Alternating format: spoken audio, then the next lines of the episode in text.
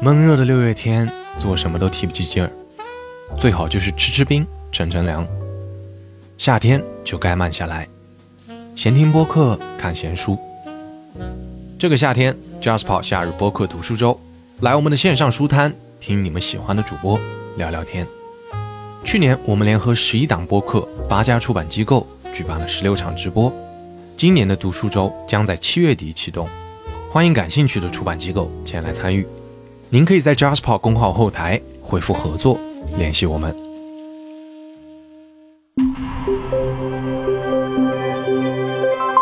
JustPod，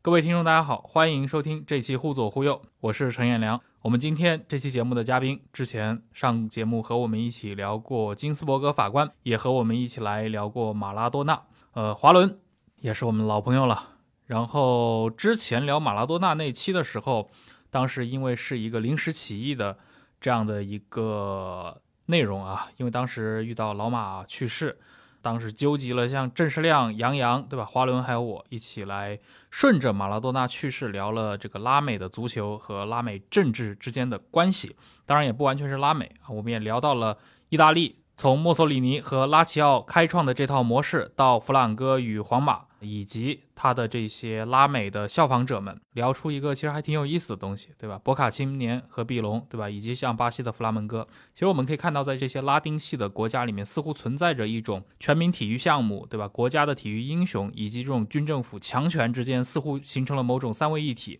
啊。这种体育也被政治大量的借用。那当时那期节目我们聊的时候，也留下了一个。算是一个梗啊，一个线索，就是在这个世界上还有另外一群人，另外一些国家，在这些国家里面，体育所扮演的角色可能和这些拉丁系的国家有所不同，但是政治对体育的借用却不遑多让。这样的一些国家，我们可以举出很多的例子，也就是今天我们会来探讨的，对吧？苏联以及像一些苏东国家，体育在这些国家中的兴衰沉浮。当然，主线我们当然会来聊苏联，对吧？从慈父时代。到后来的赫鲁晓夫、勃列日涅夫，乃至到八十年代末，苏联的体育系统、苏联的这些体育英雄们是怎么在这样的一个国家机器之间来回摇摆，然后受到政治的影响？啊，这是我们今天会聊的一个话题。来，华伦跟大家打个招呼吧。各位好，我是华伦，很高兴今天来聊关于苏联体育政治的。这一期选题，我们可能从二十年代一直到九十年代，给大家一个基础的概念，就是苏联的这一套体育系统它是怎么逐渐形成的，就是没有资本主义的这一套跟独裁者之间的绑定之下，它这套集体主义的体育制度是怎么跟政治搭上边的？嗯，对，因为我们说到这个苏联的体育系统，对吧？很容易蹦出一个个的名词，什么迪纳摩，什么火车头。对吧？什么海燕，什么中央陆军，甚至像什么斯巴达，对吧？一般我们提到某一个俱乐部，甚至如果你稍微了解一下他们这些体育各个系统之间的这种体协的关系，你是可以把它一一对应上不同的这些单位啊系统的。比如说迪纳摩，它和所谓后来的契卡，对吧？就克格勃系统的这种联系，中央陆军它和红军之间的这样的关系。呃，那么当我们要讨论一个苏联的体育政治。最早的话，可能需要从苏联的诞生开始聊。我想先让华伦向我们的听众稍微介绍一下啊，在苏联形成的这个初期，它的一个体育系统是如何被政治注意上的？它是从什么时候开始算起的呢？就是苏联，当他从沙俄帝国继承过来这个遗产的时候，其实体育已经算是一部分遗产了。他当时就已经通过东欧的其他国家有受到基础的。这种体育运动跟锻炼的影响，就是早期的时候，我觉得他可能因为跟革命相关，所以他他在知识分子中间其实有他明显的存在感。嗯，就是二十世纪初的时候，就是比如说俄罗斯的算是摔跤协会的这个主席是那个跟狗相关那个巴甫洛夫，就是就是他的他的爱好就骑自行车跟玩摔跤，但是这可是一百年前自行车，就是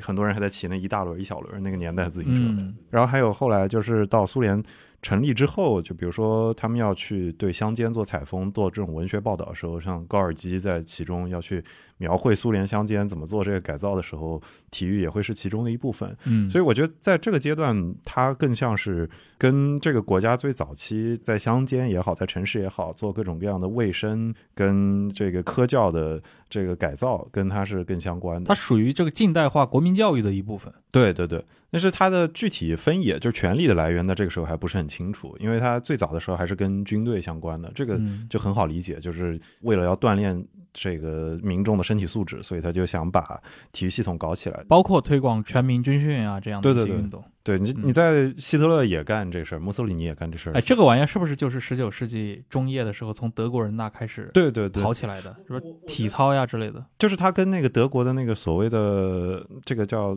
Turner Movements 这个是相关的，就是大家认为这个德国这个体操的运动的兴起跟军国主义之类有一点相关，就是怎么用。体操的方式来训练一代平民，然后这个德式的这个体操的文化，它又通过东欧传到，比如说到捷克。当时的捷克斯洛伐克，然后它变成了这个索科尔运动。索科尔运动跟索科尔他们自己还会组织这个运动会，就其实这个形态在二十世纪初就已经形成了，然后通过东欧这儿，然后再传到俄罗斯。所以在到苏联初期的时候，国际上你说，比如说奥委会已经出现了，那这个他们也要至少对对这个基础的情况是有个认知的。对。但你说在早期他们有多热情，其实这个跟后来我们看到这个苏联体育去参加。奥运会什么的，是完全不能比的。嗯，所以它还是集中在一个，就是它的这种经世致用的目的是特别的强烈。嗯，啊，是一种非常工具性的一种对待运动的思维方式。而且这套舶来品啊，不管是就是那套随着十九世纪末像顾拜旦他们去恢复奥运会啊，以及包括你刚刚说索科尔运动这一类的，其实都是作为舶来品，它传入到俄罗斯里面嘛。这个跟过去，比如说俄罗斯从沙俄时代可能乡间就本身已经在流行的一些民间运动，其实是两个世界。对对对，他们有相关性，但是相当的不一样。而且如果说俄罗斯或者整个苏联的这种民间的运动，它很难被官方正统的认定，因为官方的正统的认定，你一定要跟政治权力。有一定的绑定，就是那还有什么奥运会里面的田径项目，或者说后来我们知道的几个大球项目。对对对，它实际上都是舶来的。俄罗斯人自己玩什么？比如说斯大林自己喜欢玩那个叫 Grodka 那种，它比较像，就你在北京还会看到那种滚球，就是是不是有点像那种意大利玩人玩的那种地质球？呃，这个具体的我说不上，但是 Grodka 是一种，然后他们自己就俄罗斯人也摔跤，摔跤其实就是一个例子，就是通过摔跤跟击打这套武术结合在一起的桑博是在三十年代被就是。苏联的军方认定为这个是我们的武术，但是就这种是我觉得是经过政府认定之后，你的这套民间的体育运动才可以被并入到这套大的体育系统里。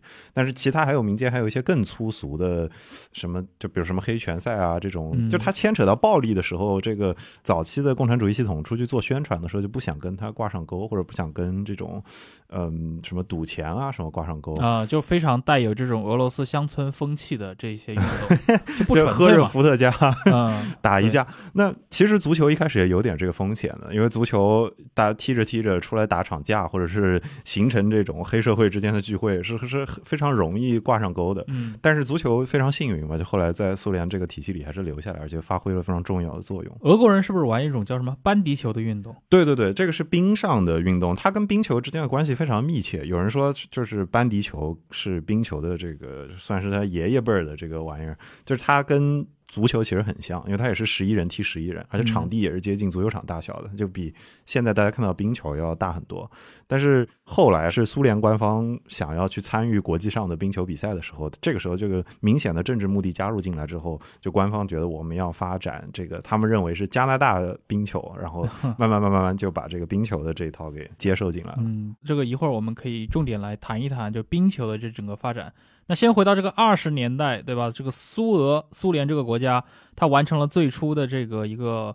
国内的建设，对吧？也经历了这个内战，在整个二十年代，它开始关注到体育这个事情。如果从你的视角上来看的话，它有没有一个标志性的事件呢？呃，我觉得最有代表性的应该算是二八年开始搞斯巴达运动会的时候，斯巴达运动会，因为斯巴达运动会后来大概还是至少办了四五届的。那他提出来的时候，就代表着这种苏联官方觉得我们要跟国际上的奥运会有一种对抗。它是被制造出来。在奥运体系以外，试图去建立一个全新的体育运动会的体系。对对对，但它带来的一个副作用，就是因为它的存在，所以苏联也就被这个国际体育的这个局势给孤立了嘛。嗯，你可以说到五十年代，后来苏联重返奥运之前，因为有斯巴达奥运会以及后来斯大林主义兴起之后，这个苏联国内跟苏东地区之间做过的一些国际体育的互动，就是苏联并没有这种想要去国际舞台上用体育发挥外交的这种意向，这个是到后期才出现了。嗯，哎，这个斯巴达运动会或者说叫斯巴达克运动会啊，这个在二八年的时候第一次举办。我们知道，这个苏联人后来正式投入奥运会，就重回奥运会是很晚的事情。呃，五二年，五二年，那斯大林死前一年嘛。对对对，真的就是斯大林时代晚期，在整个斯大林时代，苏联的体育可以认为其实是一个就是自成一体。对对对，跟外部世界其实相对来说比较隔绝。可能后来随着三十年代末西班牙内战和四十年代大量的东欧国家和中欧国家开始变成红色政权上台，嗯，它能够这个大家庭能热闹一点之外，那二八年对吧？尤其三十年代初的这个阶段是非常孤独的。对对对，但是我觉得，甚至你可以说，这个阶段，这个整个苏联还没有真正意义上，比如说有体育部这个形态吗？其实还真的没有。它要么嗯一会儿归军队管，要么啊一会儿归卫生部管。它它有军训部，对对对对对，就是或者是共青团也会在其中扮演这个角色，就是它的这个工具性非常明显。就是比如说共青团下去要搞这个少年的活动，他要到乡间去普及这个卫生教育，这种时候就是体育会被用起来。但是你说形成这种俱乐部形式的以及大规模的群众参与，这个我觉得要到三十年代中期才开始。三十年代中期，就是五年计划已经开始在推进了。对对，对而且就斯大林宪法已经出台了，就是嗯权力的斗争已经差不多明确了。那个联工部简明党史教程出炉了，对呃，这个关于历史的正确历史的这个论述，对吧？这已经是尘埃落定的事情了。对对，斯大林在搞这个工业建设的过程当中，其实也新建了大量的这个体育场馆嘛。其实嗯客观上也是为这个全民的这种体育运动打下了物质基础。对慈父他本人可能对体育兴趣不是很大，但是 他对于这种打，他喜欢葡萄酒，喜欢诗歌，对，他是个文艺青年。对对对，但是相对于后来就比如说苏联其他高官来说，就是斯大林本人其实没有那么直接参与，但是这些基础确实是在他的任期内打下的。尤其你基本上从嗯二十年代末到三十年代初，最典型的例子就是现在莫斯科的卢日尼基球场，就一八年世界杯的那个主赛场卢日。尼基，它在苏联时期时候叫列宁体育场嘛，那它是最有代表性的这样一个圆形的大型的体育场。它当时是跟莫斯科的很多建设是放在一起的，就是嗯这个这个莫斯科搞高尔基公园，还有到三十年代的时候莫斯科建地铁，就是他可能在斯大林眼中看来，这个是一批我要建造一个。这个大都市，我要建造一个能代表这个共产主义优越性的这么一个模范的城市，从而在苏联范围内推广。所以你后来就是像卢日尼基或者当时这个列宁体育场，它建成之后，到三十年代甚至四十年代的时候，你到格鲁吉亚或者到乌克兰这些地方，他们的城市也会要去模仿去建他们版本的列宁体育场。所以这是它是一个从中心开始向外扩散的模式。嗯，对，而且作为那个体育场来讲的话，我觉得它是一个有点那种图腾化的这样的一个地标建筑啊。就我们可以看到，在纳粹的时代，对吧？希特勒上台之后，其实也非常重视像柏林奥运会的时候这些、呃利用体育来达成这种集体主义的教育。嗯，那么这个对于斯大林时代的苏联领袖来说，是不是对他们也是有这样的一个直接的作用？我觉得它不太一样的一个地方在于，它没有办大赛。就是嗯斯大林时期，它还就是如我们前面所说，它是相对隔离开的，所以它这嗯套体系统在内部开始制作的时候，它可能还是会跟政治依附要去挂钩，因为没有一个外部的敌人或者对手可以直接对抗。但是它这套就是开始鼓励年轻人去参加运动，尤其是这种后来。定义了苏联体育的这个志愿性，就是这个业余参加运动的这套模式，在二十年代末三十年代初就已经开始了。就是你一个工厂里的运动员，然后去出去打场比赛，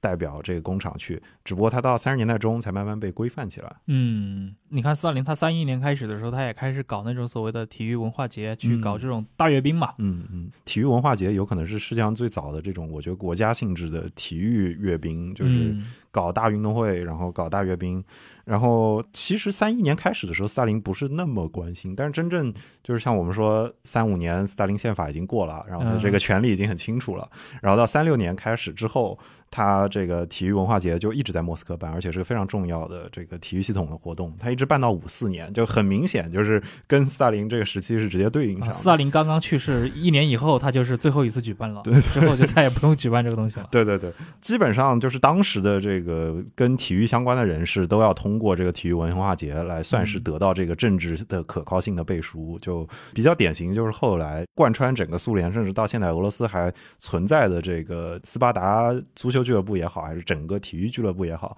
他在三五年、三六年的体育文化节上就已经开始非常努力的出力了。到后来，就是比如说要在斯大林面前给他展示足球是什么样的，给他来一场表演赛，然后基本上是同年有过这场表演赛之后，这个苏联的顶级联赛就成立了。他就是很顺理成章的能够逐渐得到这个规范的背书啊。嗯，哎，刚你 Q 到了一个很重要的组织啊，斯巴达。啊，这个跟我们之前聊的这个斯巴达或者斯巴达克运动会是两个事情，虽然名字很像啊。对，斯巴达俱乐部。呃，后来我们知道，在整个的苏联时代，它成了一种和迪纳摩俱乐部分庭抗礼的，对吧？这样的一个全苏级的这样的一个体协团体。嗯，你要不向我们的听众大致介绍一下，就是斯巴达是怎么一回事儿？嗯嗯，迪纳摩是怎么一回事儿？嗯，中央陆军就是这些雨后春笋一样，对吧？这些出来非常符号化的这些俱乐部们是怎么出现的？对，今天大家可能听说他们可能是从欧冠或者欧联杯的比赛里面有听说这些俱乐部名字，莫斯科斯巴达。对对对，包括中央陆军嘛。对，比如说。迪纳摩跟中央陆军，他们身上的归属其实很明确，就是一个跟秘密警察系统绑定，一个跟这个陆军系统绑定。红军对他们俩其实出现的算是比斯巴达要早，就是斯巴达像我所说是在三五年正式改名，算是这个名字出现了。嗯，比如说这个中央陆军。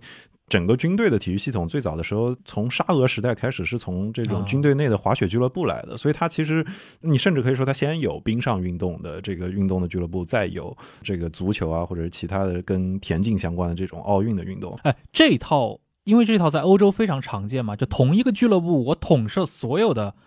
这个体育门类，你比如说皇家马德里，对吧？那东契奇也是皇马的，他皇马篮球俱乐部的。嗯，那皇马也有足球俱乐部。你包括像刚说到像中央陆军这种，对吧？它的前身里面可能有冰球，或者最早是出自于冰球，那后来也有足球，可能后来还涵盖其他的一些全明星的项目。就这个东西是在欧洲的近代历史上是有一个。传播的上的渊源吗？就为什么我们可以看到西班牙也是这样，对吧？俄罗斯也是这样。我我自己觉得这道最早应该是英国人跟德国人带来的时候就这样，就他他是这两条路线，就是英国人要么把足球俱乐部带来的时候。他的俱乐部也支持其他运动，然后德国就不用说了，他一开始是一个体操模式的俱乐部，那那就参与的这个运动就更多了。这点在德国其实也类似，就德甲现在很多俱乐部也会把自己拼命往前推，推到什么一七几几年、一八几几年建队，嗯，然后但是他那个时候建队的时候是没有足球队的，是只有什么体操啊或者这种运动，所以他他会往前去垒。但是这一套就是你把它看作现在我们看作职业俱乐部，我觉得实质上是我们现在看职业联赛看习惯了，就是它已经职业化。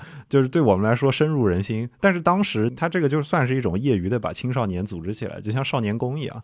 比如说斯巴达也是的，就是它的地位很重要，它是第一个苏联这种工会制的俱乐部，由他这儿后来出现。泽尼特、火车头这些俱乐部，他们实际上是一个比较庞大的整个苏联的，算是举国体制的这个体育系统。由这些俱乐部再去跟，比如说跟共青团去合作，去跟其他的组织合作，去把这些少年的运动组织起来。这套少体校的模式，就是年轻阶段是少体校，然后再往上，你升到这些俱乐部的顶级各个联赛里，最有可能，然后你再到奥运会或者代表苏联出去比赛。这套形式是，我觉得斯巴达在三五年成立是一个非常标志性的。事件，嗯，斯巴达它的一个核心其实是以这种工会力量为骨干，同时也获得了非常多的来自共青团系统的一个支持。对，但是斯巴达相对来说比较特殊一点，因为它比其他的工会俱乐部要早，可能除了就是迪纳摩跟。中央陆军是更早嘛，那是跟着这个各自系统的。但是后来的泽尼特、火车头这些，他们算是这个行业里单独分出来的。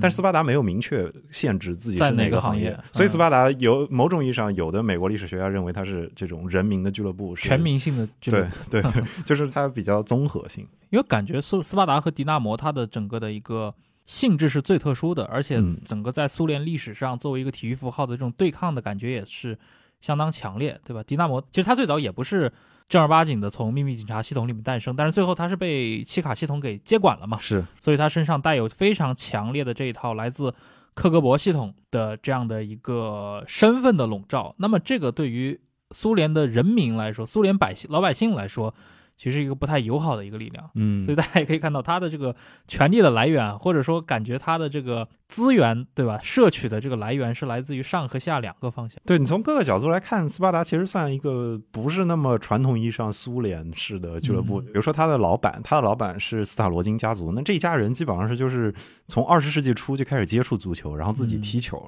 他们是真的经历了，就是足球作为一个相对业余一点，然后再组织起来联赛，就是足球一直陪伴着他们到现在到三五年，然后所以所以他是一个从民众中来，而不是纯粹从工会中来的俱乐部。只是他后来到三五年的时候，斯塔罗金他已经是一个成名的，算是足球明星，所以他经常跟社交名流之间有关系。那他也能认识到共青团的领导，当时应该是科萨雷夫说，就是我我们去尝试把他摆到斯大林面前，然后从此来获得一个合法性。合法性。但是你到。比如说三十年代末，这个四十年代初的时候，斯大罗金他的生活方式就非常的上流社会，就是出入各种各样的派对，所以后来才会给了那个迪纳摩的这个后面的这个大佬贝利亚指控他比较资产阶级化的这个 苗头。但这个其实，在三十年代的苏联不是个事儿，但是它背后就说明，就是斯巴达他的风格就比普通的苏联俱乐部要浪漫一些，就比较大众一些。对，也确实显得更资本主义化、资本运作一点啊。你看这个背后还居然有一个家族在这儿。对你刚提到这个斯。萨洛金他自己除了是运动员啊，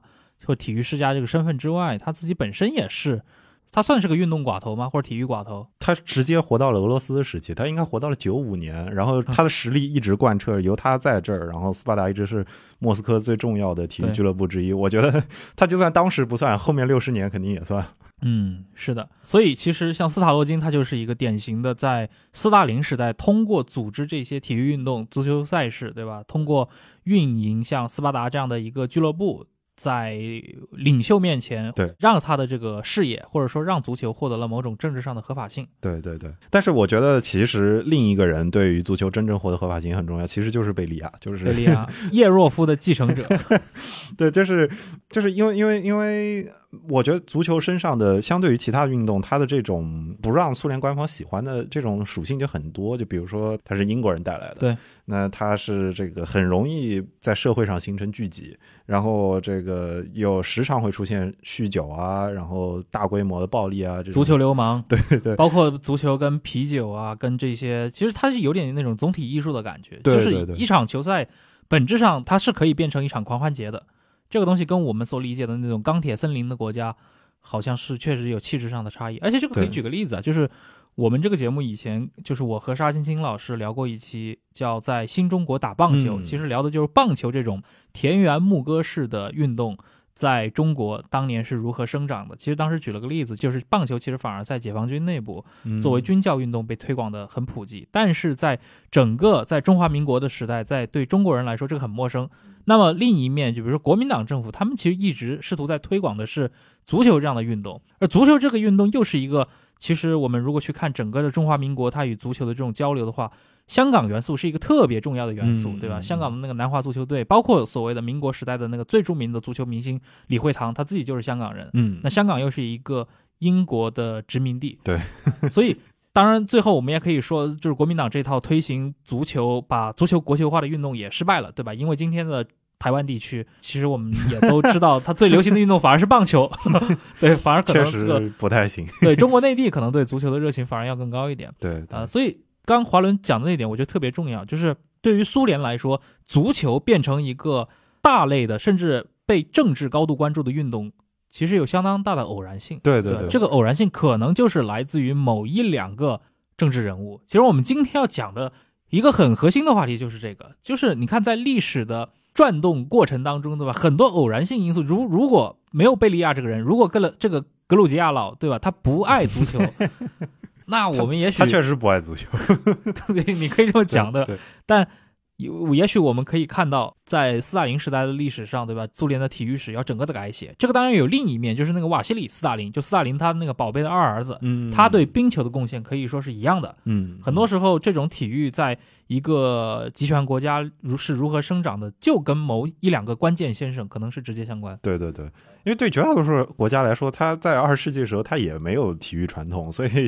你可能政治人物背书，可能实际上是必要的。那贝利亚对于苏联足球来说。他看起来可能是非常粗暴的、血腥的，就是贝利亚这个对于足球过上心的时候，其实当时参加这个苏联顶级联赛球员是有点诚惶诚恐的，因为你跟迪纳摩踢比赛，其实有一定的政治风险。这个苏联那个顶级联赛也就是三六年成立的，对对对对对，那基本上就。正好跟贝利亚所谓的他这个上位的时间就重叠在一起了嘛？对对对，从三七年开始。对，你说就是贝利亚对迪纳摩的关心，然后这个贝利亚应该是会自己会经常去看比赛的，然后他会非常直接的干预比赛的结果，就是想想让自己的俱乐部赢。对，就是除了恐吓对方的球员之外，他还可以干到这种。这场比赛虽然对方赢了，但是我觉得这个规则有点问题，然后就让裁判重赛，然后再重赛，然后直到重赛到迪纳摩赢为止。非常没有体育精神。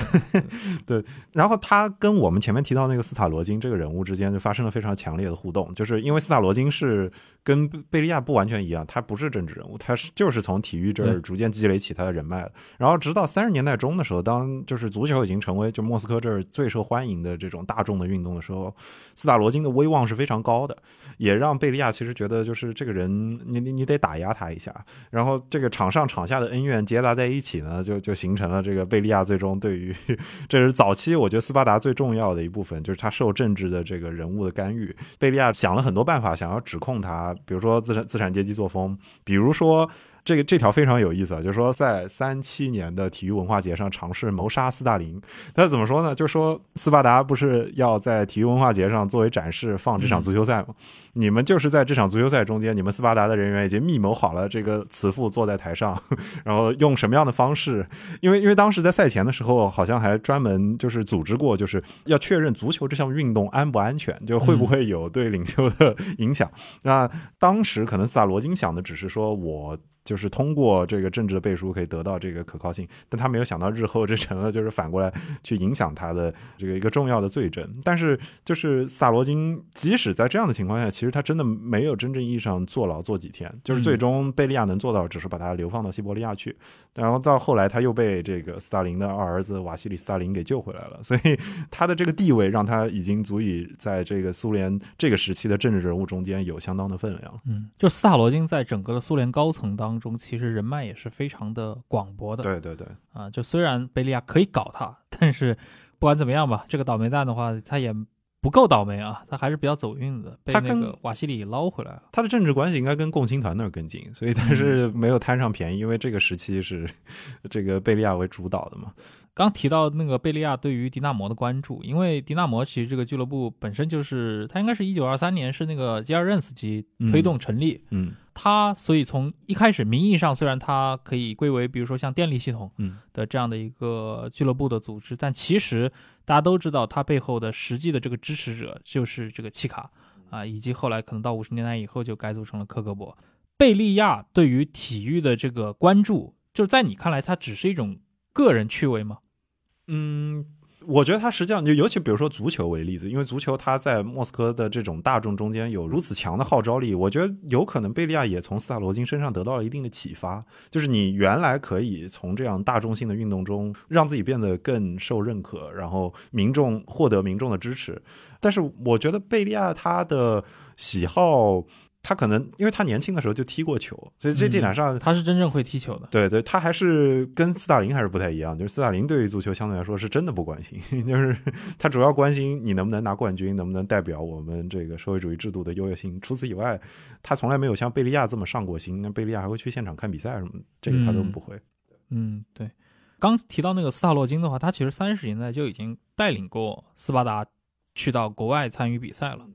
这个是什么时候？三五年他就去过，三五年他去法国，应该是跟法共之间有过一些合作，然后就是出访法国，然后他跟法国的什么竞技俱乐部都踢过好几场比赛。嗯，然后斯塔罗金扮演这个足球外交的角色，其实还挺重要的，因为后来到三六年、三七年的时候，他也是负责接待这个巴斯克俱乐部，就是西班牙的巴斯克区，因为西班牙当时内战中间的时候，这个西贡的总书记伊瓦鲁利。在内战输了以后逃到逃到了苏联，对，而且在那儿生活了好几十年呢。嗯，但是伊瓦鲁利当时是带去了一批巴斯克的种子选手，是吧？就是巴斯克那个俱乐部当时已经在世界上算是流浪了，他也算就是美其名曰是出来旅行嘛。那他当时甚至还参加过墨西哥的联赛，就在在南美也踢过很长一阵儿。但他后来也是受伊瓦鲁利的这个算是邀请吧，到莫斯科去踢球。嗯。但在这中间算是促成了一点技术上的支持，就是在这之前，苏联的足球其实跟外界比较隔阂。比如说，教练除了去法国那一次之外，没有真的见过欧洲大陆的足球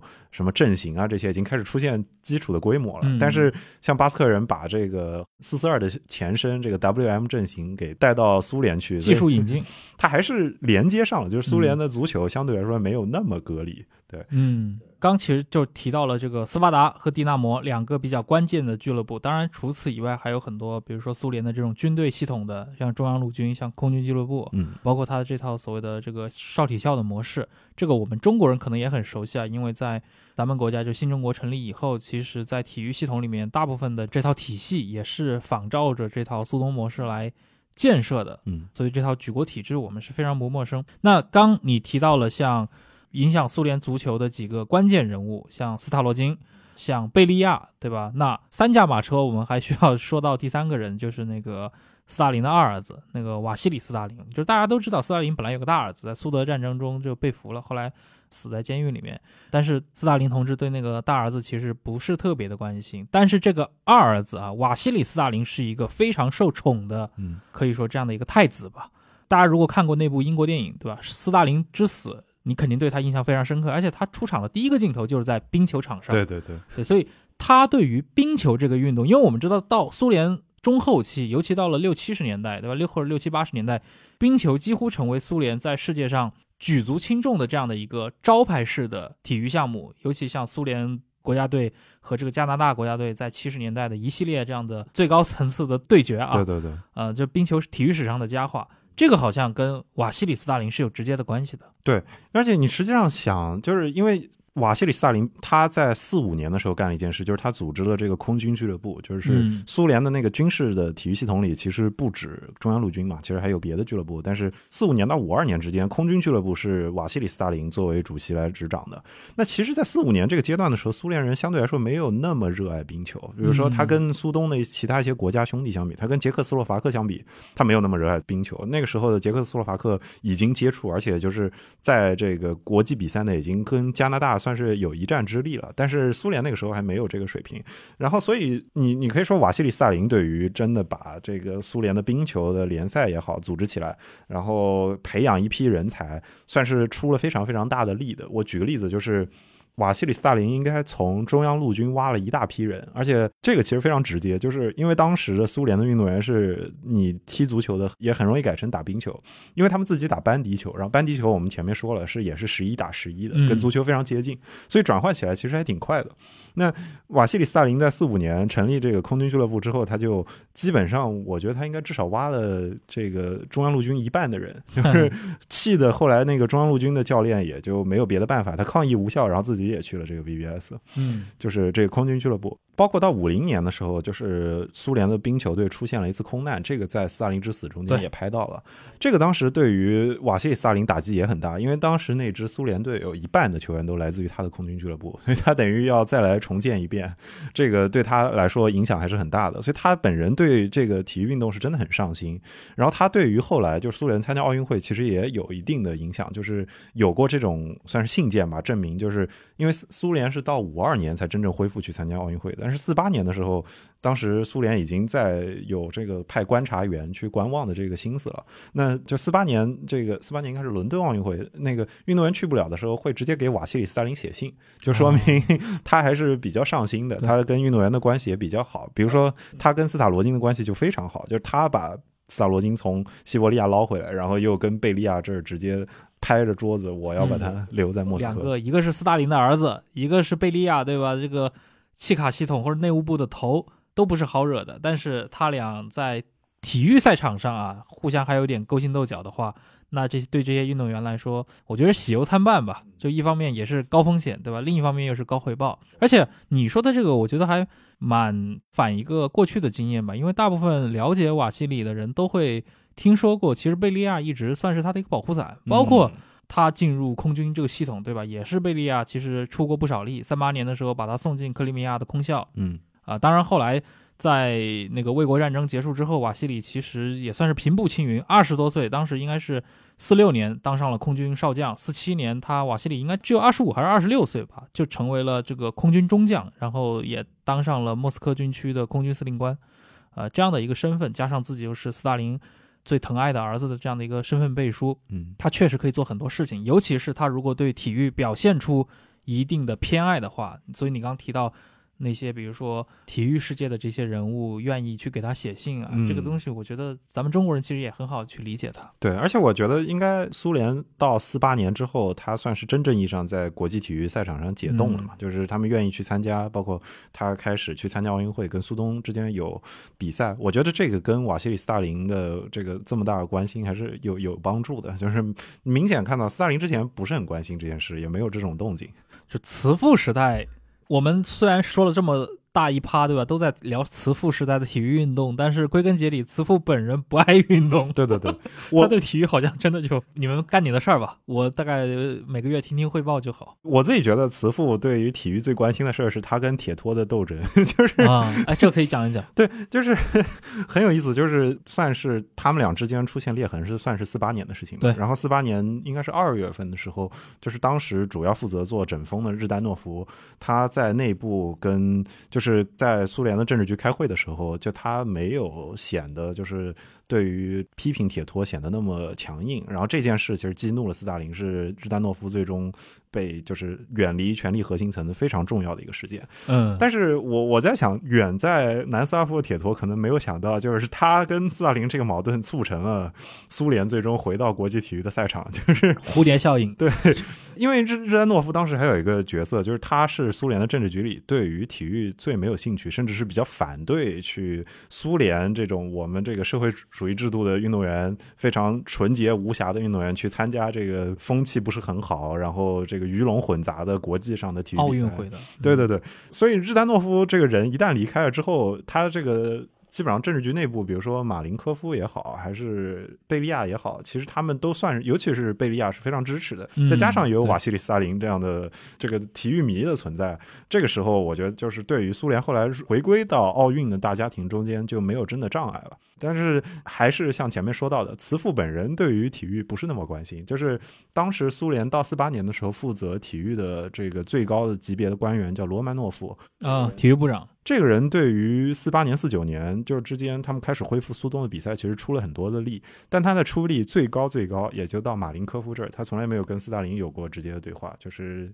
慈父本人实在不是很关心这件。嗯，对你刚提到这个慈父对体育的一个视角，就真的是一个政治人物，对，把体育完全政治化的这样的一个态度啊。因为我们之前私底下也聊过嘛，就是四六年的时候，当时摔跤的欧锦赛吧，嗯，就欧洲锦标赛，对吧？那个摔跤，苏联的运动员只拿到了一个亚军，那个慈父大动肝火，认为你只拿了亚军，对吧？失去了冠军，是对我们这个苏维埃制度优越性的抹黑。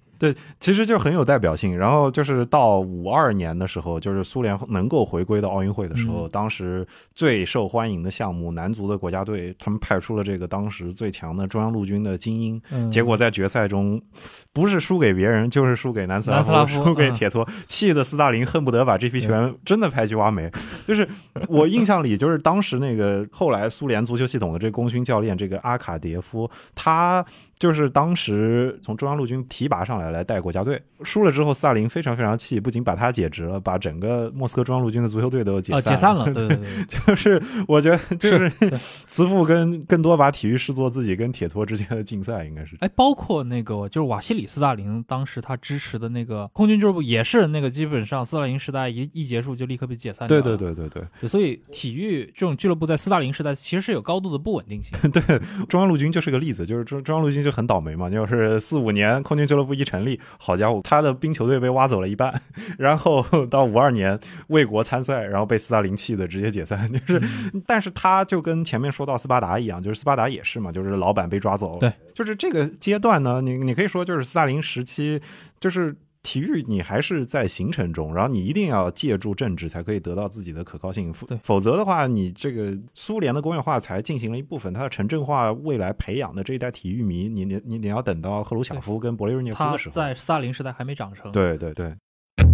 忽左忽右听友群重新开放了，去忽左忽右 Left Right 公号下面回复“加群”两个字即可获得二维码。哎，你刚提到那个马林科夫是一个对体育很感兴趣的人，因为他其实，在斯大林晚年的时候，基本上就是斯大林的副手的这样的一个身份嘛。那你能大概讲一讲马林科夫对于体育的一个兴趣或者参与吗？我觉得他没有贝利亚那么热情，但是他这个传话的这个角色非常的重要，就是。我觉得这个就是微妙的地方，就是再次说明当时的体育系统不是很稳定，然后这个整个制度也不够确定。因为当时四八年就派了观察员开始考虑回奥运会，然后到四九年的时候，那个负责这些事务的罗曼诺夫其实遇到了一些政治问题，然后他自己离开了这个位置，然后应该这个位置被贝利亚换成了他自己迪纳摩的主管，就是 就在一个例子了。但是到后来到五一年成立奥委会的时候，其实奥委会的操办，你在后来看信件跟资料的时候，还是罗曼诺夫在中间起了非常非常大作用，甚至。他是那个拍板的人，然后他这件事最终为什么罗曼诺夫有这个权利，还是因为就是马林科夫跟他说，这个慈父还是希望你来主导体育事业，所以就是你他就很我觉得很符合马林科夫的人设，就是一跟跟跟跟跟紧慈父的脚步，对吧？是，所以这样的人物往往在这些伟大领袖去世之后，其实也很难真正的站稳脚跟。对的啊，那我们知道到五三年之后，直到六四年，十一年的时间是进入了这赫鲁晓夫时代，对吧？那当然。中苏的这个矛盾也开始浮出水面了，但是赫鲁晓夫时代的苏联，呃，尤其是苏联这个体育开始逐渐的在国际赛事中活跃起来，这个是跟慈父时代非常不一样的一个现象。对，而且是不是它整个的一个正规化，就正在进入一个常态社会，就体育正在真正的融入苏联社会的血液里面？是的。我觉得这个它其实很符合，就是整个这个时期，就是赫鲁晓夫时期它的调性嘛。就比如他要做去斯大林化的这个种种的操作，那嗯，体育作为这个恩赐的一部分，那你就是慢慢的不需要那么考虑领袖的脸色了。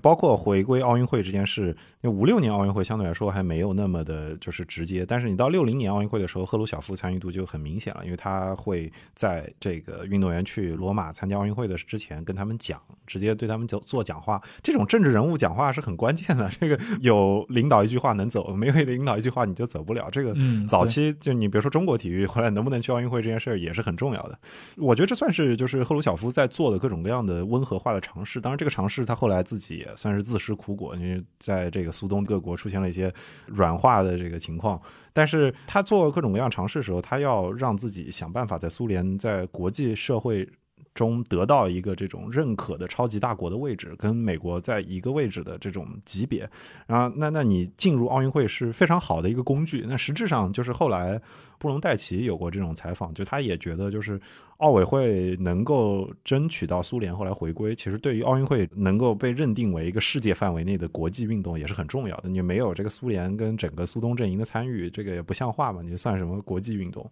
所以我觉得苏联当时的状态是，他们可能没有那么多国际体育比赛的经验，所以他可能这些后后续出现的问题是他慢慢开始学着去面对的。比如说运动员去参加比赛之后。就出现了呃这种市面上的黑市，他们能把西方的东西带回来，对吧？这个是 KGB 跟这个体育部只要 有这种国际间的接触。就一定会发生这样的现象，哪怕你是作为占领军去到欧洲，就是都会把这些思想有毒的思想带回来。对，所以每一次接触都很微妙嘛。那这件事你发展到后来就是更明显，就是到五六年是墨尔本奥运会的时候，那那苏联没有事，但是匈牙利当时大家都知道匈牙利搞过革命嘛，就是我们国内称匈牙利事变。匈牙利事变的时候，匈牙利可是有三分之一奥运代表团是吧？对，因为当年就是奥运他们的奥运代表团出去的时候，正好是事变之后的一周。都还是差不多同一时间，就是当时有过一张图，就是说那个匈牙利奥运的代表团的成员坐的那个大巴，你必须搭上奥运的旗子才能开出这个匈牙利首都，不然太乱了，它开不出去。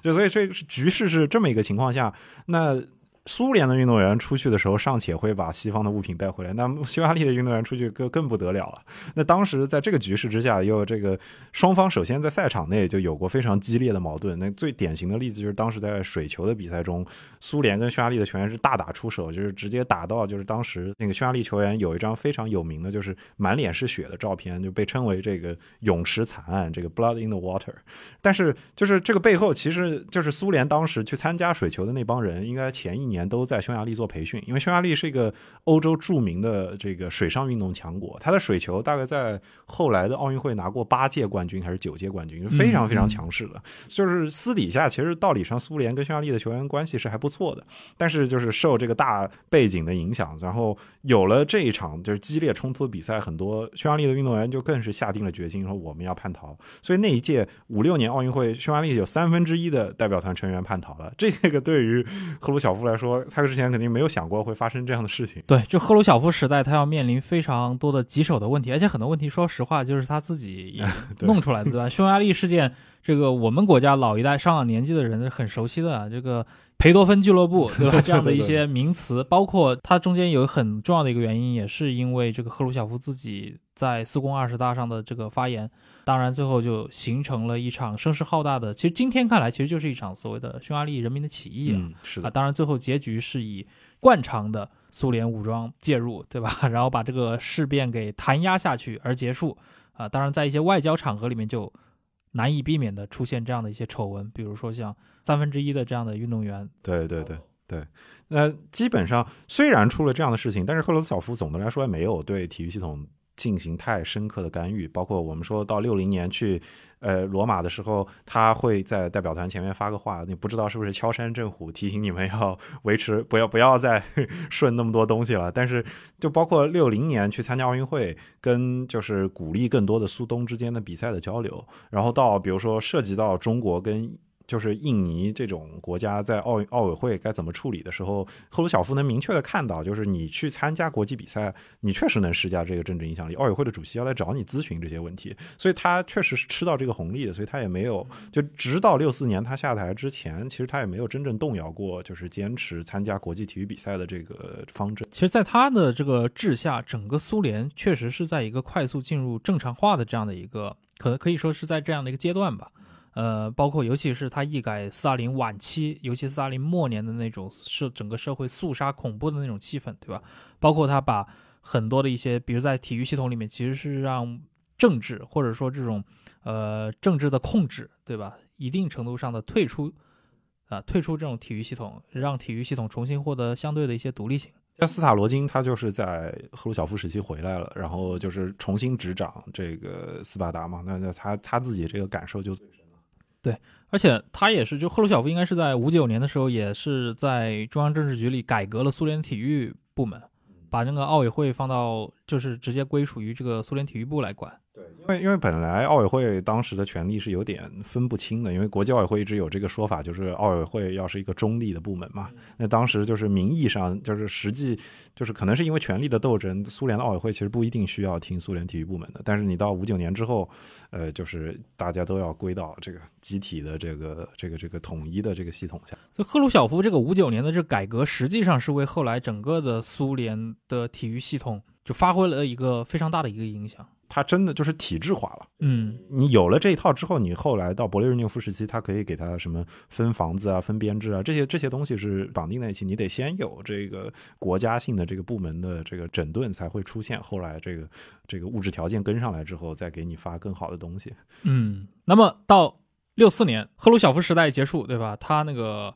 回乡下，对吧？写写回忆录去了。这个博总上台了，勃列日涅夫，对吧？蛰伏了小三十年，对吧？因为勃列日涅夫最早是作为青年干部，在那个大清洗的时代，五十万青年预备干部被提拔起来的，所以他算是慈父时代从小蚂蚁走上来的人。那一直到了六十年代，终于，对吧？登上了宝座啊，这个从苏联第一人。那六四年，那勃列日涅夫时代非常的漫长，一直持续到一九八二年。通常来说啊，就是苏联人或者说后来的俄罗斯人在回顾这段历史的时候，比如说他们会有很多的一些看法。但过去我们听过一些非常经典的评价，比如说他们在那呃对斯大林是毁誉参半，对吧？同情赫鲁晓夫。但是很多人对这个勃列日涅夫时代是处于一种既怀念又痛恨的这样的一个状态里面。怀念当然是怀念当时明面上的光鲜，或者至少是六十年代和七十年代全面扩张时代，对吧？这个苏联可能从物质角度的一些这样带来的一些红利。但反过来来说的话，勃列日涅夫时代也是苏联进入大停滞的时代。这个我们在八十年代之后就看到有非常明显的这样的一些后遗症出来了。在体育世界里面，好像也是这样子吧？嗯，还是说在体育世界里面，勃列日涅夫时代的这个苏联体育反而和他整个的社会氛围是很不一样的？对，我觉得勃列日涅夫时期实际上。可以被认为是苏联体育系统的黄金时代，就这个是他们真正受到最好待遇的时候，也是他们算是登堂入室。因为博士自己是一个非常狂热的体育迷，体育迷，他跟政治局那些可不一样。他五十年代开始他就觉得苏联要深奥了，这个真的很早很早。这个他中间一直在撺掇，所以就是苏联从参与的时候。他们其实对于只是去参赛就就不不是那么满意，他们就我们超级大国来参加，我们怎么能不举办呢？我们就陪你这玩玩。最典型的例子就是六二年的时候，当时国际奥委会应该还是受赫鲁晓夫邀请在莫斯科开会，嗯，然后勃列日涅夫是作为这个接待的一方，然后奥委会也基本上把他介绍为这个苏联非常重要的领导人啊。然后勃列日涅夫也当时就出来背书说，我觉得这个我们莫斯科就非常适合申奥。所以这个一直到八零年，你你其实觉得勃列日涅夫有一种梦圆的这个这个这个状态在里面。对，因为再过两年，因为那会儿他的那个身体已经非常差了。嗯，八零年的时候，对吧？莫斯科奥运会，对，呃，好在还在生前，终于把这个梦想啊给实现了。对对对，我觉得勃列日涅夫，尤其他在国际上他的态度也是，就比如说戈尔巴乔夫说他停滞嘛，那你这个。他在国际上，他还是就是算是就是延续之前的政策，没有出现那么大的波动。那他还会去参加更多的国际的体育比赛，然后包括因为早期的时候，他其实跟其他几位领导人算是有点联合执政的味道，在他跟柯西金的关系很密切嘛。对。那比如说七一年的时候，后来勃列日涅夫时期，这个苏联的冰球已经统治了世锦赛，但是世锦赛当时加拿大不参赛，所以这个其实就有点像美国队梦之队不参加篮球比赛的这个味道。然后这个加拿大的那个使馆驻苏联的这个使馆就撺掇当时加拿大的这个总理，就是现在的这个特鲁多他爸老特鲁多，对皮埃尔特鲁多去跟柯西金见面，然后促成了从七一年、七二年开始，这个苏联跟加拿大基本上年度之间会有国家队之间的较量。后来到八十年代的时候，还有俱乐部之间的较量，就是这种国际体育的这个。互动，你说放到斯大林时期是根本不可以想象的。对，冰球对抗。那那其实这个是七一年的时候，这是跟加拿大就是跟资本主义国家之间有一个非常重要的互动。但是其实，在六十年代末的时候，就是冰球，包括苏东国家之间为了争夺这个冰球的这个算是优势，以及。就是这种运动作为一种大众的情绪的这个宣泄，其实是非常明显的。因为六八年的时候，当时出现了这个捷克斯洛伐克的布拉格之春嘛，那个杜布切克跟胡萨克，对，跟胡萨克主义就是杜布切克下台，然后胡萨克上台嘛。六八年的时候，其实杜布切克是没有下台，他是是六九年下台的嘛，就是实际上离被。解职，但是像六九年的时候，就是杜布切克下台的契机，就是他没有处理好。就是六九年，捷克斯洛伐克拿到世界冰球锦标赛冠军之后，疯狂的庆祝，然后。这个庆祝引发的暴乱，然后甚至出现了这个当时布拉格首都的这个非常重要的这个市民广场出现那个俄航的办公室被砸坏，就这些事情刺激了这个苏联的政府，然后让杜布切克下台，所以他跟冰球是有非常密切的关系的。但是对于捷克斯洛伐克来说，他。当时的人民，他们认为就是冰球是一种非常有代表性的，就是我们跟苏联之间的情绪上的对抗。因为当时有过这种说法的，就是苏联跟捷克斯洛伐克比赛，尤其是在捷克斯洛伐克本地比赛的时候，会有球迷举这种反苏的标语啊什么的。然后甚至当时出过一个事儿，就是当时不是正好赶上珍宝岛，珍宝岛之间冲突嘛，然后捷克斯洛伐克的这个球迷会举支持中国的标语，是吧？回去吧，你们要去珍宝，你们不要再来我们这个冰场上。怎怎样？这个标语。真的是支持中国吗？呃，具体的这个语言我要想一下。但是就是在这个时期，就是苏联没有撤回他的这种国际体育外交的这个政策，但是他已经要面对这种就是体育作为苏东阵营之间的矛盾。场就是作为这种政治场上的矛盾，在体育赛场上的表现吧。那但是勃列日涅夫相对来说，他还是比较支持，就是正如他对于体育的热情，他对于奥运会的热情，他基本就没有太干涉过这件事。然后就是他的这个参与度还包括你，比如说六十年代中，就是从他这儿开始，苏联的俱乐部，像大家后来听说非常有名的基辅迪纳摩。跟莫斯科斯巴达，他们可以参加欧冠，他们可以参加欧洲的联赛，就是那个时候还叫欧洲三大杯嘛。哎，这个足球在之前也是，但是赫鲁晓夫时代从五应该是从五几年开始就可以参加世界杯，然后到六零年开始也是苏联开始参加欧洲杯。对，但是俱乐部可以参加欧洲的联赛，应该是到六十年代中的时候。时代。对对对。包括他到七二年的时候，他要去处理，就是你去不去慕尼黑奥运会？嗯，慕尼黑。东德当时是个非常重要的势力，而且东德其实体育的实力非常强。你比如说到八八年奥运会，就汉城奥运会的时候，苏联是第一名，东德是第二名，美国是第三名，美国还没有东德强，所以东德的体育系统其实也非常有话语权。但是他当年是成功的说服了东德领导人，说我们继续去参加。慕尼黑奥运会，因为因为慕尼黑是西德，对对对对对，所以这个博士的这个热情真的非常非常的高。他的这个任期内，你可以说就是苏联的运动员也是终于得到了这种。就是原先你可能只有最顶上的运动员，而且你一定要拿上冠军，你才能得到这个领导人的认可啊，然后这个非常好的待遇啊。但这个时候你已经就是这个编制已经形成了，然后大家已经基本默认，比如说你拿个冠军可以在莫斯科拿套房子啊，或者是在斯大林格勒拿套房子，就这这这种这种待遇之间的标准已经在这个时期已经形成了。哎，前几年有个电影啊，那个《绝杀慕尼黑》，嗯，讲的就是七二年慕尼黑奥运会里面的篮球决赛，这个来自。苏联的国家队和这个美国的国家队之间的这样的一个对决，对吧？我觉得那部电影还是其实蛮好看的。作为一个运动电影题材电影来说，我回表三次。对，然后里面其实也提到了，就是隐晦提，也不算隐晦了，其实它情节上甚至虚构了非常多那个时代冷战双方的这样的一个。在体育这样场合中的对抗感嘛，啊，包括当时的那个就是他们篮球队那个队长，苏联的，对他是个立陶宛人，嗯啊，中间还说了一段，他本来已经联系好了外交官，可以在慕尼黑这个逃出去，投奔这个西方世界，呃，然后获得自由，但是他也最后没有选择，对吧？就是在体育精神的感召下，重新回到战场。和这个战友一起奋斗，这个真的是传统异能，就是运动员逃跑这个传统异能。从苏联末期好像甚至都不是苏联末期了，可能就是从冷战的这个高峰期开始，就有大量的你看音乐家，对吧？这重灾区，然后就是体育明星。当然，他们有一个共同的一个特征啊，就是他们确实是有机会参与到这种国际赛事的交流当中去。嗯，我们就发现，其实苏联产生了大量的这些所谓的体育英雄。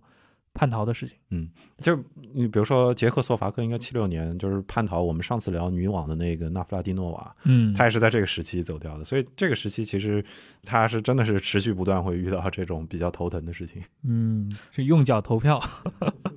但刚说到就体育英雄这个事情，就回到我们这个节目最早啊，我们提到像那种拉丁系国家，对吧？无论是意大利、西班牙、阿根廷还是巴西这样的一些国家，乌拉圭这些国家里面。呃，一个体育英雄，对吧？他可以说跟独裁者、跟军政府的这些要员是好朋友、好哥们儿。那马拉多纳就是这样的人。嗯但是我们看苏东国家，虽然说他也在把体育符号化、政治化，但是好像我们很难产生那种国家英雄嗯的那种感觉。哪怕是像一些像亚新这样的，对吧？足球名宿，但是你会觉得他其实，在苏联内部也就是一个被政治左右的小人物。说实话，就是刚刚包括在冰球队里面，那就更著名的那些所谓的那个苏联红军五虎，对这些人物。那这个要到八十年代了。对，八十年代，包括像一些功勋教练，对，就是他们好像很难获得像马拉多纳呀这批人在拉美系国家里面那样的一个感召力，发挥的社会作用也不一样。对，我就我就举一个例子，马拉多纳出国比赛的时候可以去见卡斯特罗，苏联的运动员没有许可 可以去见国家领导人吗？所以还是大家是 不不太一样的。所以归根结底的话，苏东国家的体育的高度从来就没有到达过。那些拉丁系国家那样的高度，嗯，我觉得它是一种国家机器的实力的体现，但是从个人的英雄的角度上，没有办法拔高到，比如说马拉多纳之于阿根廷的那种程度。对，所以他说白了，真的就是苏东的体育的最核心的特征，真的是一个集体主义的特征，它不是那种个人英雄主义的。对，这个你到八十年代末，它开始解体的时候也非常的明显，就是你还是要受国家的许可。对，刚说到那个苏联末期的整个的动荡和叛逃。大规模的出现，这个你可以来讲一讲。对，就是这个是到八十年代末的时候，比如说冰球。为例子，那冰球当时就是苏联的俱乐部已经跟加拿大有固定的比赛了，所以就是他们的运动员算是对西方的接触是很清楚的，然后大家也熟悉什么 NHL、什么斯坦利杯这些概念。那最典型的，我觉得叛逃的事件也算是你冰球是一个比较典型的例子，就是当时应该算是从八十年代中期开始就有年轻的球员在比赛的时候开始叛逃，然后你到八十年代末九十年代初的时候，是国家队的这个整体的成员，就是后来在冰冰球史上非常有名的这个红军，这个 Russian Five 这个俄罗斯五人组，他们是在八十年代末九十年代初陆陆续续的从这个苏联这儿出来。但是有过一部纪录片叫做就是红军冰球队叫 Red Army，对。然后这个片里面当时就有一个我觉得非常生动的场面，就是那个队长应该是队长费迪索夫，他在纠结自己要不要去比赛。然后就是从电梯里出来，然后这个他来接他的那个美国的俱乐部的人已经到了，然后他从那个电梯里出来，然后又走过来了一个高高大大的苏联男子，就是这个是美国人的描述啊，就是说又跟他用俄语交流了几句，然后当时那个美国老板心中可着急了，就是你可一定要来，你可一定要来，然后他转身是去告诉他队友说，这个是我自己主动的决定，不是就是要压迫或者是对方有什么阴谋，就是美帝国主义对我有什么阴谋要把我接走，是我主动想去，到这个阶段。的时候，其实苏联人，我觉得他们整体就是出现了一次，就是精神上的，怎么说呢？你说疲劳也好，这崩溃也好，都有。就是他意识到自己的生活水平已经不太可能再跟西方做竞争了。对。然后你奥运会上，八零年奥运会，莫斯科奥运会。就是博士费了这么大劲儿，就有的历史学家认为，勃列日涅夫投入的这个财产，甚至一定程度上导致了苏联后期的巨大的财务问题，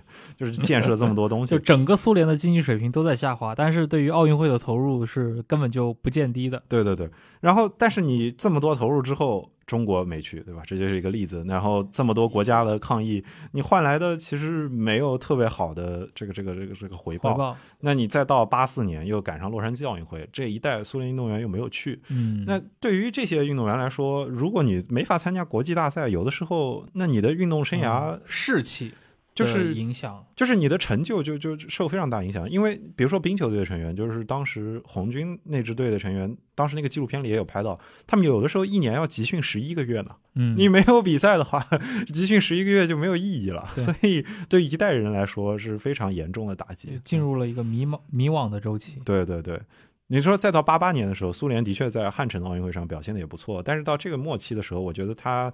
就是能够去西方去的去接触到，尤其是冰球能接触到的时候，他们已经这个人心，我觉得已经散了，就是部队不好带了。这个，对你刚刚说到那个费迪索夫，就是一个非常典型的例子嘛。他其实你可以认为他就是一个苏联的体育英雄，对吧？但是他在这些历史的转折时刻，而且他们是一批人都纷纷的选择了，就是我要离开苏联。对，但我觉得比较讽刺的事情就是这一批后来早期跑出来，然后。在北美的或者是在欧洲也好，就是去取得了非常优秀体育成绩的运动员，后来成了俄罗斯非常重要的体育部门的领导，就是他们 代表了这个转折，然后寡头又很愿意拿他们作为互动。这个其实，在普京身上都算是有，就是你说，就是摔跤史上人类摔跤史上奥运摔跤史上最伟大的运动员之一卡列林，就是大家认为非常恐怖的一个巨兽，他是俄罗斯杜杜马的成员，他也是受普京邀请的，他跟费迪索夫一样，其实都是。你说他成功是在苏联末期的事情，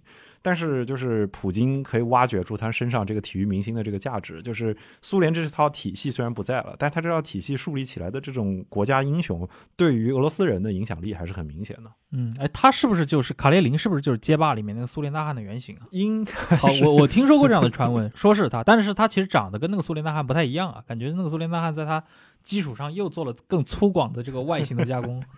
他人已经很吓人了。是的，是的，呃，哎，刚其实提到了这么多的，尤其提了很多关于，因为你说那个纪录片嘛，《Red Army》，它其实关于冰球的。当然，因为这很大程度上也是因为勃列日涅夫本人是一个冰球迷，嗯啊。那么，比如说我们如果说到足球，在整个的一个赫鲁晓夫和勃列日涅夫时代，就后斯大林时代。发生的一个很重要的变化，我觉得其中有一点还是可以回来 Q 一下，嗯，就是他在苏联内部其实完成了一种去俄罗斯化的，或者说一种对吧东升西降的这样的一个变化。对对对，啊，就在斯大林时代的这个苏联足球，其实可以说以莫斯科为绝对核心。但是我们发现，当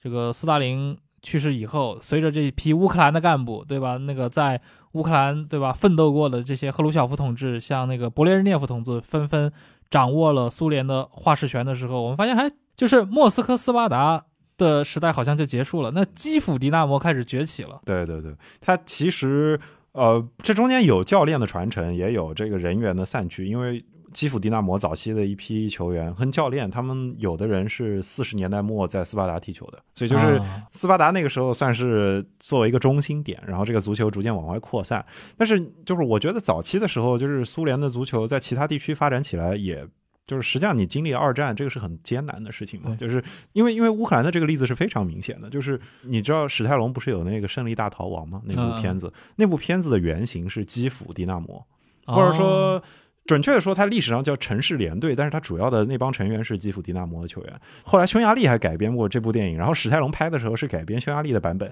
但是匈牙利的故事是建立在基辅的基础上，就是有这么一帮球员跟德国的士兵踢球，然后就算是保持这个踢球。但是这个宣传是在赫鲁晓夫时期完成的，就是赫鲁晓夫发现了这个故事，然后把它宣传成我们跟纳粹之间的斗争，然后我们这个卫国战争伟大。但实际上，它真实的故事其实不是像那个史泰龙电影里。描述的那么夸张，就甚至你到今天来看，有一些史实是认为，其实德国的军官对于对于乌克兰的球员没有造成特别大的影响。但是就是我觉得在中期的时候，就是经历过二战，然后对于这些周边的国家，他们的资源还不够，就是他们的球场啊什么的还没有建的特别彻底的时候，他们这个时候的足球氛围确实还在形成。但是等他们崛起之后，那这个情况就慢慢就不一样了。包括你后来在乌克兰出现了像罗巴诺夫斯基这样，就是。著名的，就是对于整个足球的战术史来说，产生了非常大影响的这个足球大师。那这个时候，就是莫斯科作为一个中央，其实就不太够了。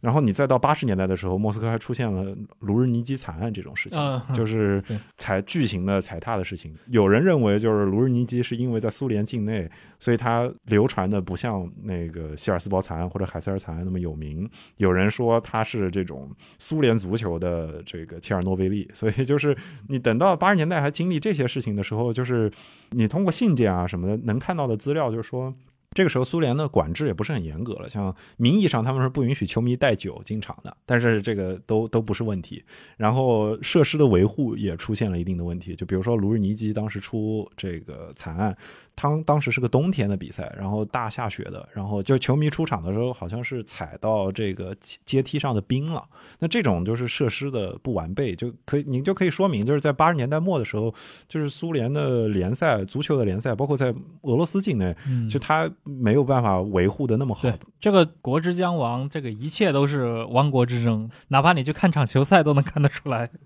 对对，嗯，哎，那么在比如说苏联解体以后，到今天，我们可还是可以看到很多的一些呃苏联时代的这些体育遗产的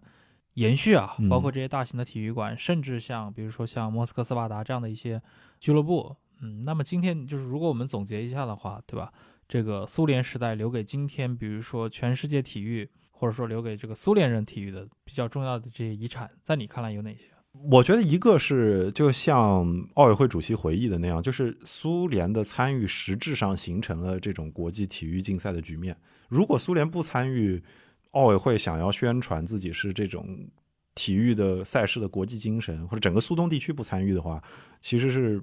不太说得过去的，甚至我有点怀疑，就是如果苏联不参与国际体育，还能不能发展到现在这种世界范围内的影响力？这个是我觉得是非常重要的一点。然后你可能对中国来说，苏联的这套体育制度，当然对我们形成了非常深刻的影响。举国体制，对你，你中间有非常多相似的地方。我我我举个非常小的例子，就是默契球这件事儿。这件事儿啥？就就是足球比赛的默契球，踢踢平局这件事儿。那我们国家的这个默契球跟苏超在这个六七十年代时候的这个三十二场比赛，这个十几场平局根本就不能比啊！友谊第一，比赛第二。对对，所以就是有很多元素是真的受到了这个苏联老大哥的影响。就是我觉得他这个集体主义的形态也是，就是就是在红军冰球队的那个例子上就很明显。就是你说，就是苏联的整个体育制度带来的这种集体主义的风格，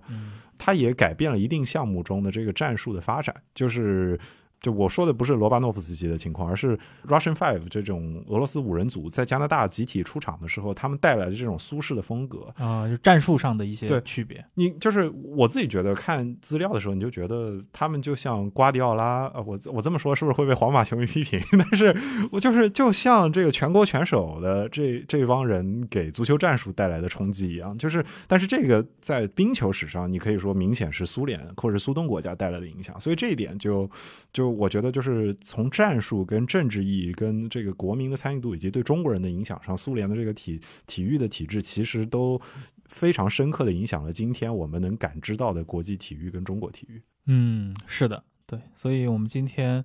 啊也是花了一期节目的一个篇幅啊，来聊了聊这个苏东国家。其实主要是以这个苏联为核心，它算是打下了一个模板，而且我们可以看到这个模板它的形成的过程，对吧？它从最早，如果我们可以把它早到，对吧？这个吉尔任斯基当年去推动成立这个迪纳摩 啊，甚至可以到延续到他的这个，比如说帝俄的这些军队俱乐部的一个前身。一直到经历了整个斯大林时代，经历了这些赫鲁晓夫时代，经历了勃列日涅夫时代啊，到了八十年代末，到了整个的乃至于苏联解体以后，对吧？我们看到这样的一系列的国家权力和体育之间的这种互动。我觉得非常有意思，对吧？尤其是为什么像足球和冰球这两个项目被苏联这样的一个国家给挑中了，中间其实有非常多的偶然的因素。嗯，呃，在这个过程当中，其实全民性的一个体育兴趣反而它的存在感似乎是最小的。嗯，它其实，在这种历史发展中看起来。啊，位置也没有特别重要，就是这个跟我们之前一期聊到像啊这些拉美系国家，聊到像意大利、西班牙这样的一个国家，它的一个状况是非常不一样的，对吧？前者是政治强人，他屈从于体育，或者说他因为体育本身所凝聚的那种名气，对吧？他需要去利用他的力量。那后一种则是完全把体育玩弄于股掌之中。嗯啊，我觉得这两个都是非常有意思的，来自二十世纪的案例吧，或者作为经验。好。那今天非常感谢华伦，我们啊聊了这样的一期节目。那体育和政治这个系列的话，我们还会继续做下去啊。接下来一期其实这个选题已经开始有了，有了规划，而且这一期可能我们会讨论一个冷战前线的这个体育现象。这个回头啊先卖个关子，啊回头再聊。好，感谢各位的收听，我们下期再见，拜拜，拜拜。